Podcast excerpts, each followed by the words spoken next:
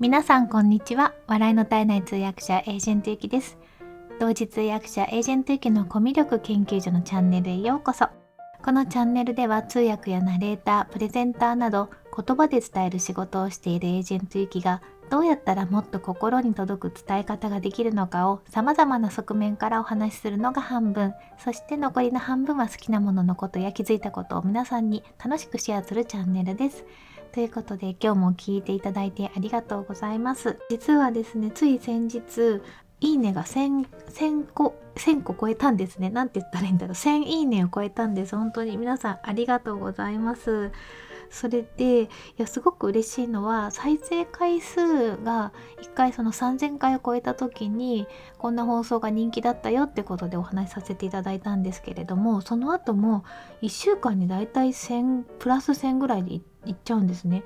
であっという間に5000を超えて今5500回ぐらいになってます。でその5500のうちさっき見たら「いいね」が1038だったのでその5回に1回5人に1人の方が聞いていただいて「いいね」をしてくださってるっていうこのエンゲージメントレートの高さがすごいなと思っていやこれはきっとあのスタンド FM っていう声の配信に由来するとこもあるんだなと思うんですけどきっと私のリスナーさんが皆さん優しい方でいいねを押してくださるんだなと思って本当に感謝してます。ありがとうございます。それで今日お話ししたかったのはライブをすると本当に元気になるよっていうお話でライブのおすすめです。で実は昨日私ちょっと体調があんまり良くなくてで起きてからもちょっと横になったりとかあんまりこう元気じゃなかったんですね。それでテンションも低くて、まあ、いわゆるローな状態だったんですよ。でコーヒーも飲んでないしシャキッとしてないしと思ってじゃあ12時半になったらコーヒーをライブもするから飲もうと思いつつもなんかこんな元気のない状態でライブしていいのかなと思っちゃったぐらいだったんですね。もしかしてなんかシーンとして せっかく来てくれても全然面白くないんじゃないかっていうふうに思ったんですけど、まあ、12時半になったらあやらなきゃやらなきゃと思ってスイッチが入ってやったんですよ。そしたらすごく楽しくてでも初めテンション低かったんですよ。で初めなんかあのテンション低いのになんか笑いの絶えない通訳者とか言って全然笑笑うどころかなんかテンション低いですこの人みたいな感じで始まったんですけどだんだん皆さんとお話をしているうちに楽しくなったんですよ。でも最後の方はねキラキラ笑っちゃってでまあ本当に褒め上手というか聞き上手の方がすごく多いので本当に助けられました。それで最後の方は本当に元気になって。でその元気のあとすぐいろいろいろもう仕事もめっちゃはかどるんですよ。でだから心も体も健やかになるって感じですね。軽くなったんですよね頭もね。ですごいなと思ってそれでやっぱり会話することってすごく大事なんじゃないかなと思ってちょっと調べてみたらやっぱりそうだっていう情報に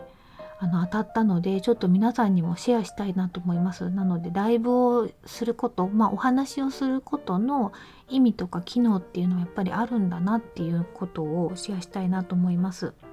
あの今このコロナで自粛期間が長く続いているので人と話すことが減っているじゃないですか。でご家族がいらっしゃる方は逆に増えたかもしれないですよね。旦那さんとか奥さんがいつもいるようになったりするってことでもしかしてその人と話すことが増えてる方もいらっしゃるかもしれないんですけども私の場合はかなり減ってしまってで今までだったら現場に行ってまずその通訳の仲間のパートナーの方と会っては「おはようございます」みたいな感じで行ったりそのコーヒー買ってきてちょっと雑談をしたりで担当者の方がいらっしゃってお話ししたりそれでプレゼンターの方とお話をしたりっていうことでその仕事で緊張感がありつつも会話の機会がたくさんあったんですね。それで全然気にしてなかったんですよ。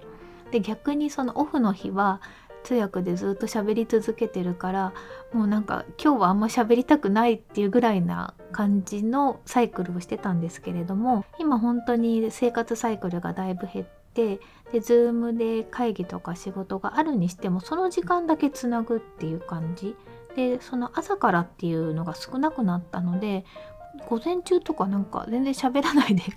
終わっちゃうこととかも結構あるんですね。でそういう方も多いんじゃないかなっていうふうに思います。それででも実はその会話をした方が元気になるよっていうのでいくつか機能がありますっていうので、ね、3つ機能があるっていうことを知りました。1つ目はですねあの話してすっきり聞いてもらってありがとうっていう気持ちになるようなこの心の中に思っていたことをこの話をすることで吐き出すっていうカタルシス機能っていうのがあるそうなんですね。確かにこれそうだなと思ってその昨日の私のそのライブの時もなんかちょっと元気ないみたいな感じのことを言うっていうことで 逆に皆さんがちょっと心配してくださって 聞いてもらってよかったっていうそれだけの本当に一往復の会話なのにもかかわらず、まあ、それだけですごく気持ちが軽くなったんですよ。だからこの本当にまず聞いてもらってありがとうっていう気持ちにつながるっていう機能はあるなと思います。で2つ目は親しみを高める機能っていうのがあるそうです会話には。でこれはその会話の頻度と親しみはほぼ比例関係にあるっていうことであなるほどなるほどと思って例えばライブだったらライブに頻繁に来てくださる方とかだともう来てくださっただけで安心感もあるしあまた来てくれたっていう風な感じになってでその方とのこうコミュニケーションっていうのはこの前回こんなこと話したなとかこの方そういえば花巻の方だとか京都の方だとかあ岡山の人だとか思いながらこう話をするじゃないですかだんだん親密になるっていうのでその親しみが高まるっていう機能があるそうです。でもちろん初めて来てくださった方もすごく嬉しいんですけれどもそういう感じでこう頻度が高まるごとに親しみが増えるっていうことらしいですね。で3つ目は情報交換と発想触発の機能これもねほんとなるほどって思いました。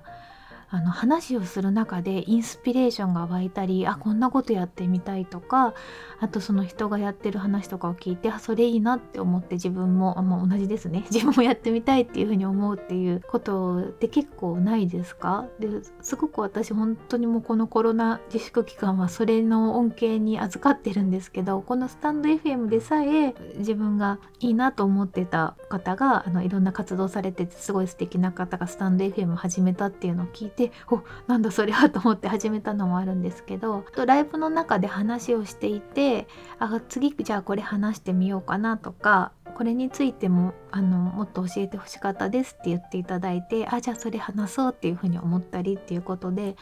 収録のこの、えー、収録のあのネタをライブの中で頂いてるっていうような感じがします。だからこの3つの機能あの1つはこうこう自分の中だけで頭の中の中だけでぐるぐる回ってたのを吐き出してまた聞いてもらってすっきりありがとうっていうのと2つ目は親しみを高める。何度も会うことによって何度もお話しすることによって親しみを高める。で3つ目はこう話をしたり情報交換するとこ中で発想が触発されるっていうその3つの機能があるそうなんですね。だから会話ってもうほんと大事だなっていうふうに思いました。本当にだから会話をすると元気をもらうだけじゃなくて頭とか気持ちもすっきり元気になるなっていうふうに思うのであのぜひライブは私は続けていきたいなと思ってます。で皆さんもよかったらライブやってみるといいんじゃないかなと思います。私多分収録この発信だけだったら続かないような気がして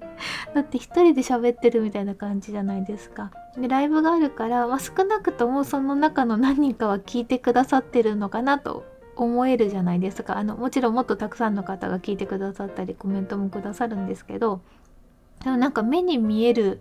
あの人っていうのが見えるっていうのがすごくライブのいいところかなと思います。で私は一応ね時間を決めてるんですね12時半にしようと思ってでこれは、まあ、自分がその時間が都合がいいっていうかその時間にすると午後眠くなる前に楽しくなったりすっきりするような気分になれるなっていうのが分かったので夜やっちゃうともったいないなと思ったんですよ。せっかくなんか気持ちがすっきりしてすごく前向きになるのでそのまま寝ちゃうとまあいい夢を見れると思うんですけど私はちょっともったいないなと思って自分の生産性を向上させる意味でもお昼過ぎ12時半から1時ぐらいにしてますで朝はね朝もいいかなと思うんですけど昔私朝の7時とか6時とかに英会話のレッスンを入れてたことがあったんですよオンラインの。で、まあ、起きがけに英語をちょっと喋る練習しようと思ったんですけどやっぱりテンションがついていかなかったりして 眠いっていう感じがあったのであの日々バラバラになっちゃうかなと思ってやっぱりお昼ぐらいから私はテンションが上がると一番助かるのでそういう風にしてます。ということでこれはまあ皆さんそのライフスタイルに合わせてっていうことだと思いますしランダムにやってもその時々によって来れる人が違うと思うのでそれはそれですごくいいのかなと思うんですけども是非あのこの機会に皆さんもライブを始めてみてはいかがでしょうかっていうお話でした。はいということで今日も最後まで聞いていただいてありがとうございます。素敵な一日をお過ごしください。